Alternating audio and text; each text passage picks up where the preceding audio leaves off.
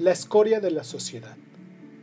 Otra teoría implica que la dominancia masculina resulta no de la fuerza, sino de la agresión.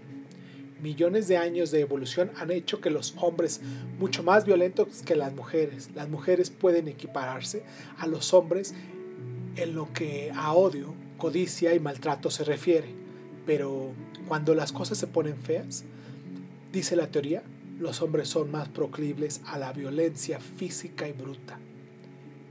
Esa es la razón por la que a lo largo de la historia la guerra ha sido una prerrogativa masculina. En épocas de guerra, el control de las fuerzas armadas por parte de los hombres los han hecho también dueños de una sociedad civil.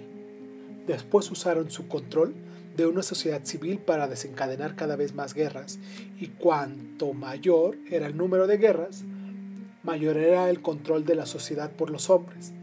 Este bucle de retroalimentación explica tanto la ubicuidad de la guerra como la ubicuidad del patriarcado.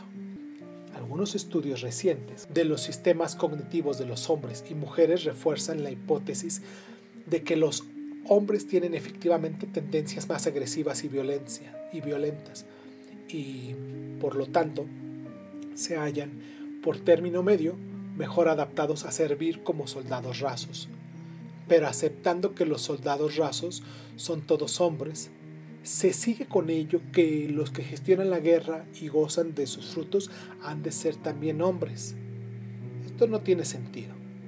Es como suponer que, puesto que todos los esclavos que cultivan los campos de algodón son negros, los dueños de las plantaciones también serán negros.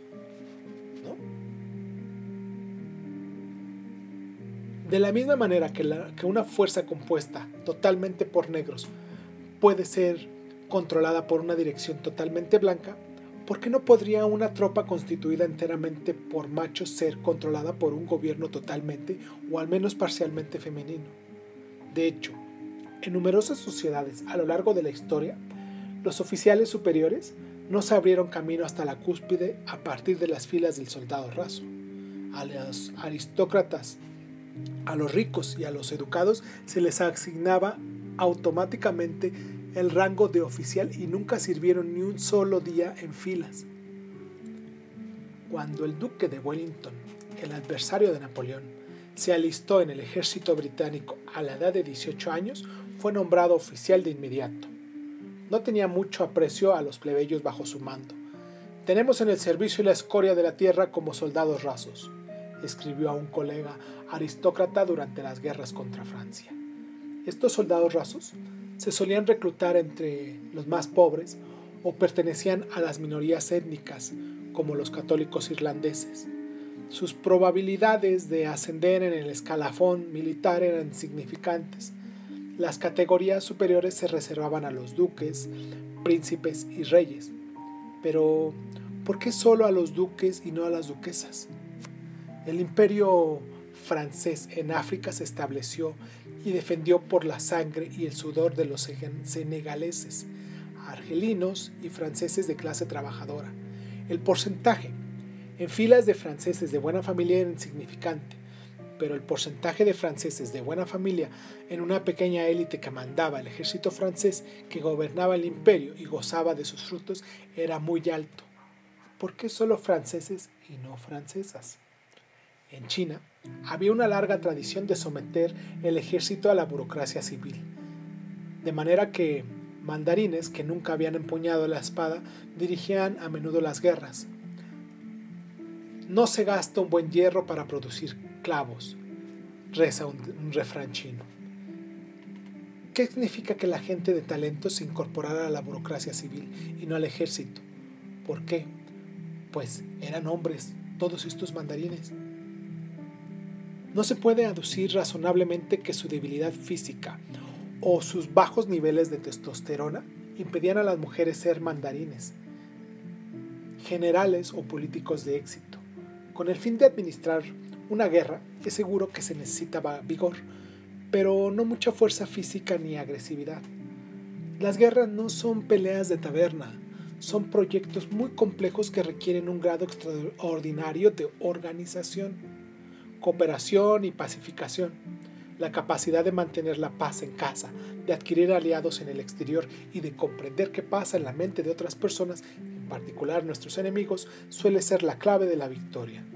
De modo que un bruto agresivo suele ser la peor elección para dirigir una guerra.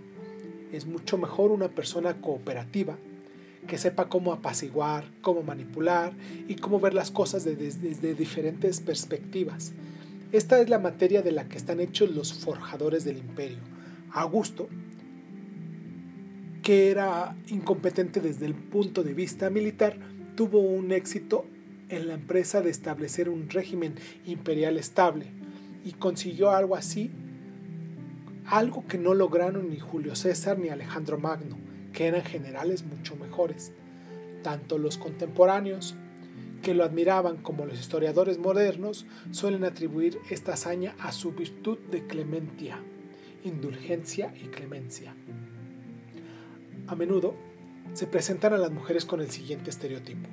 Son mejores manipuladores, manipuladoras, perdón, y pacificadoras que los hombres, y son famosas por su capacidad superior para ver las cosas desde la perspectiva de los demás. Si acaso hay alguna verdad en estos estereotipos, entonces las mujeres habrían sido excelentes políticas y forjadoras de imperios y habrían dejado el trabajo sucio en los campos de batalla a los machos cargados de testosterona, pero simplones.